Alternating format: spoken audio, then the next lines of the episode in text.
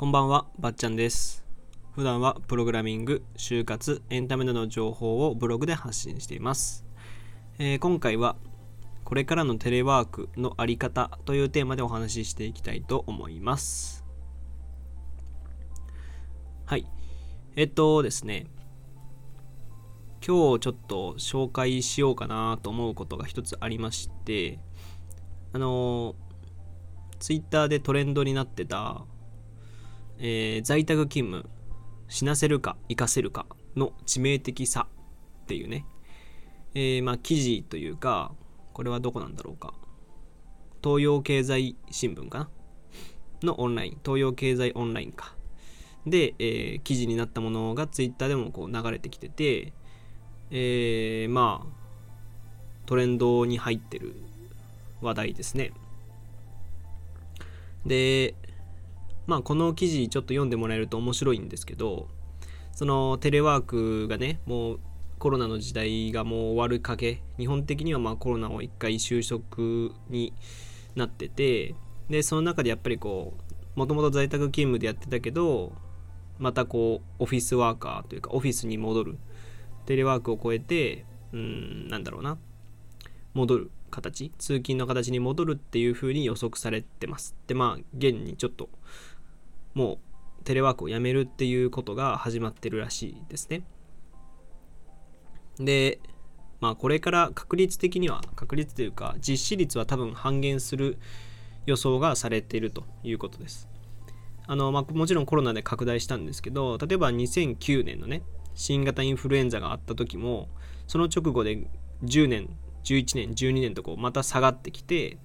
でまた15年とか13年あたりのこう東日本大震災あたりでもまた復旧復興というかまたねテレワークしようっていう流れが起きて。でまた18年にはまた、えー18年だったり、まあ、今年とかにはまたそのテレワークを実施しようっていう流れが来たと。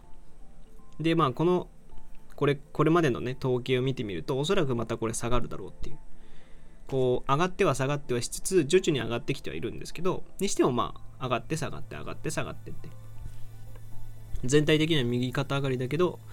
上がって下がってを繰り返すっていうのがまあこれまでの歴史的な流れ的にはそうなってるということです。でまあその在宅勤務この記事では在宅勤務のそのメリットとかねデメリットについてまとめられてるんですよ。でまあデメリットの方では、まあ、メリットデメリットなんとなく皆さんわかるかなっていう感じもしてると思うんですけどえっとデメリットの方ではあとソロワークになってしまうっていうこと、うん、これまでこうそのなんだろうな受け身だった人があ指示,、ま、指示がない状態だと何もできなかったりもしくはそのコミュニケーションがねちょっとこう席席を外して隣の席とかねいる人にはこう声を出してねであのこれどうなってるとか聞いてたのにいちいちチャットとかねズームとかで喋らないといけないっていうのが逆にめんどくさいと。チャットがいいいって思う思いつつもこうすぐコミュニケーションが取れないっていうのがあの問題点だったりすると。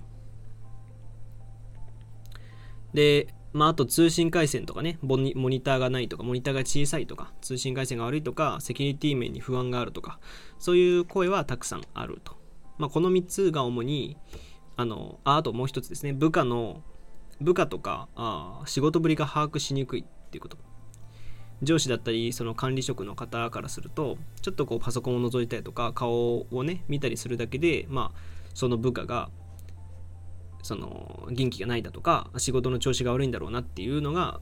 分かるんだけどテレワークだと分かりづらいっていうのがメリデメリットの3つ挙げられてたりします。でまあソロワークっていう状態になってるんじゃないかっていうふうには言われてます。まあこれはねしょうがないっちゃしょうがないんですよね。で仕事環境についてはあのもっとこう柔軟に対応していく必要はあると思うしもちろん通信回線が不安定とかそういうものはちゃんと徐々にね改善していく余地はあると思うんだけどうーんコミュニケーションについては、まあ、またちょっと後でお話ししようかなと思うんでちょっと飛ばしてで部下のその表情が見にくいというかね仕事ぶりが把握しにくいっていう課題に関してはこれもまあ何て言うのかなその部分はたくさんあるんだけどむしろその負担はかかってないからね疲れとかそういうものってソロワークだから悪いっていうよりはソロワークだからこそむしろ改善するかなとも思うんですよ。一人でやっていくことでなんかなんていうのかな一人の感覚で仕事をやる。一つ一つに注力していくというかね。だからあの先輩のこと考えてこの仕事やらないとかやりづらいとかこれちょっと言いにくいなとかっていうこともその文字ベースだと文章ベースだとやりやすいっていう人がたくさんいると思うんですよね。目の前にその人がいてなんか怖い人がねいてあの人にこれ提出するのかとかこの報告書を提出するの嫌だなとかそういう負担よりは僕はソロワークの方が気持ち的には楽なんじゃないかなって思ったりしてるんですよね。でまあ一方メリットについてはまあ大体まあメリットもねたくさんあるし大体分かってる気も人もたくさんいると思うんですけどあの何て言うのかなコミュニケーションがむしろ取りやすいっていう人。新しい生活体系というか生活様式になれることでそのローテーション勤務だったり。え？違うわ。ごめんごめん。えっ、ー、と通勤時間が減って家族と過ごす時間が増えたとか子育てとか介護しながら働けるとか。えっ、ー、とあそうか。会社側からするとあのコスト軽減になると。資料の作成とかが、まあ、お金的にねその紙の無駄遣いとかしないし交通費もかからないしっていうこと。で採用も楽になると。テレワーク採用をすると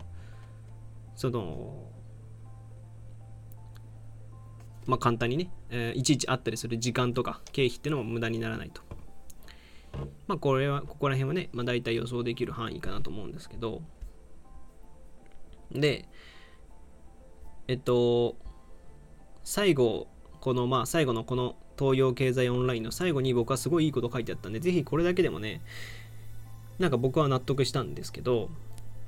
え、小林さんっていうね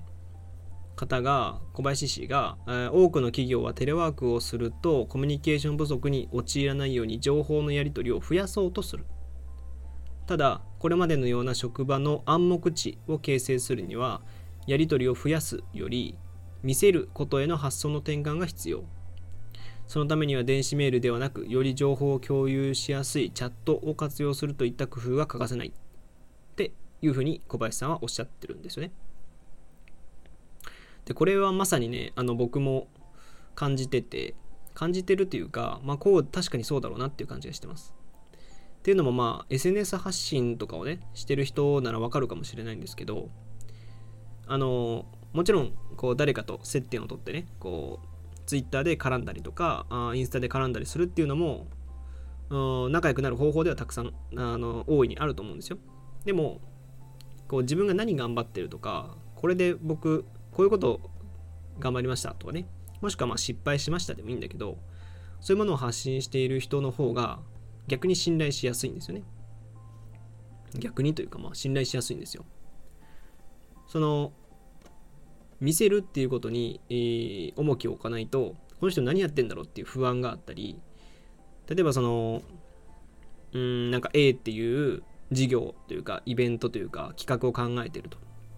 でも A の内容を A っていう企画やります。って言ってからそれから何にも言わず急にあ A ができました。こういう感じでやります。みたいなこと言っても言うより A っていう企画やりますって言ってえー、A っていうのを企画するにあたってこういうメリット考えてやったんですけどすごい失敗しちゃって大損書きましたみたいな。でも僕頑張りますみたいなね。でまた次の日とかねちょっと経つと A が成功しましたとか。ついに A が成功しましたね。えー、A が仲間たちとすごい考えて A についてすぐ考えたんだけどなかなかうまくいかなかった時もあったと。でも、まあ、A はうまくいきましたみたいな。こういう努力しましたとかね。こういう失敗点が上がりました。んでもまた改善していきますみたいなことを書いてる人の方が信頼できるっていうのは、えー、まあ、これは割と言われてて金婚西野さんがね、まあ、そういうのを筆頭にですね割とこう失敗談も話すっていう。学さんとかもそうなんですけど失敗したことも含めて全部喋る。全部 SNS に上げたりとかチャットしたりとかそういう努力をしていくっていうのは、まあ、これからのねあのもちろんこの会社内のも大切だし SNS 発信もそういうことのそういう点で大切かなと思いますね。で僕はテレワークについては続けるべきだとは思います、まあ、ただその、まあ、毎日ね全部テレワークにするっていうのは確かに無理な話かなって言います。とも思いますね。あのなんかこう日本の悪いところというかその暗黙知っていう言葉を小林さんも使ってたら使ってたんですけど暗黙知によって仕事が進むんじゃないかっていう風潮があるんですよ。うーんなんかこうそのみんながいることみんながいるっていう圧力によってやらされるやんなきゃいけないなっていう。恥かきたくないみたいな。ところで頑張る人がたくさん多いんだけどそれってでもすごいストレスだしそれよりはガツガツ何て言うのかな文章だからこそやってやるぞっていうね、まあ、文章で、まあ、先輩とかもいるけどちょっとこうこれ言ったら怒られ怒られるかなって思ってる人の方が多いんじゃないかなと思うんですよね。だからまあそこはね暗黙知はちょっといらないんじゃないかなと思います。でまあそのテレワークとかも慣れだと思うんですよ。コミュニケーション不足とかねコミュニケーションが取りにくいっていうのは。言ったらその僕らの世代ってむしろ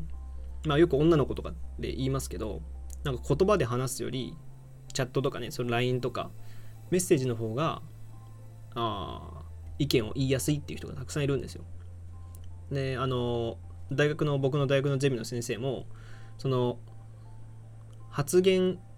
を聞くよりその人とマンツーマンで喋るよりレポートを書いてもらってきた方がその人がよくわかる。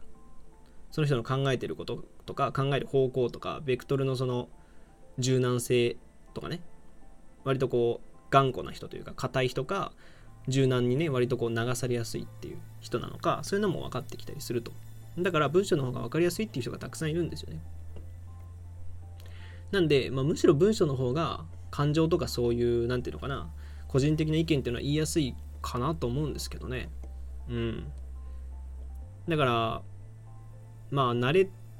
っていうのもまあコミュニケーションのあり方が変わってきたからまあ慣れというよりはコミュニケーションのあり方が変わったから、まあ、若者というかねこれからの世代に向けてテレワーク自体っていうのを廃止するんじゃなくてまあその週1回でもいいからあのテレワークを導入してみてるで導入してみたりとかする方が僕はいいと思うんですけどね。うん。で、まあメリハリにもなるしね。で、まあ、テレワークだけの社員を雇ってみたりとか、まあ、テレワークに関しては割とこう積極的にやっておかないといけないと思うんですよ。仮にそのなんかこういうまたコロナみたいなことがあった時に対応できないっていう人がたくさんいると思うんですよね。で、こういう対応できなかったからこそ通信環境が悪いとかあのモニターがないとかね要するにその家での環境を整えてないからこういうことになるんでまあ週1でもいいから環境を整えていけるように少しずつ少しずつね改善していく方がいいかなと思います。うんまあ僕はね幸いなことにあのリモートワークも OK っていう会社なんで、まあ、もちろんね最初はあの勤務しなきゃいけないけど途中からはテレワーク OK っていう会社なんでそういうことにも対応だからもう家のね自宅のこういうパソコンだとかモニターだとかそういうものはちょちゃんと考えなきゃなって思いますね。うん。はい。というわけでこのここら辺かな。はい。というわけで今回はこれからのテレワークのあり方というテーマでお話ししてきました。えー、他にも Twitter やバッチャンネルというブログでも発信しているのでそちらもご覧ください。またレターやお便りもお待ちしてます。それではまた次回お会いしましょう。ばっちゃんでした。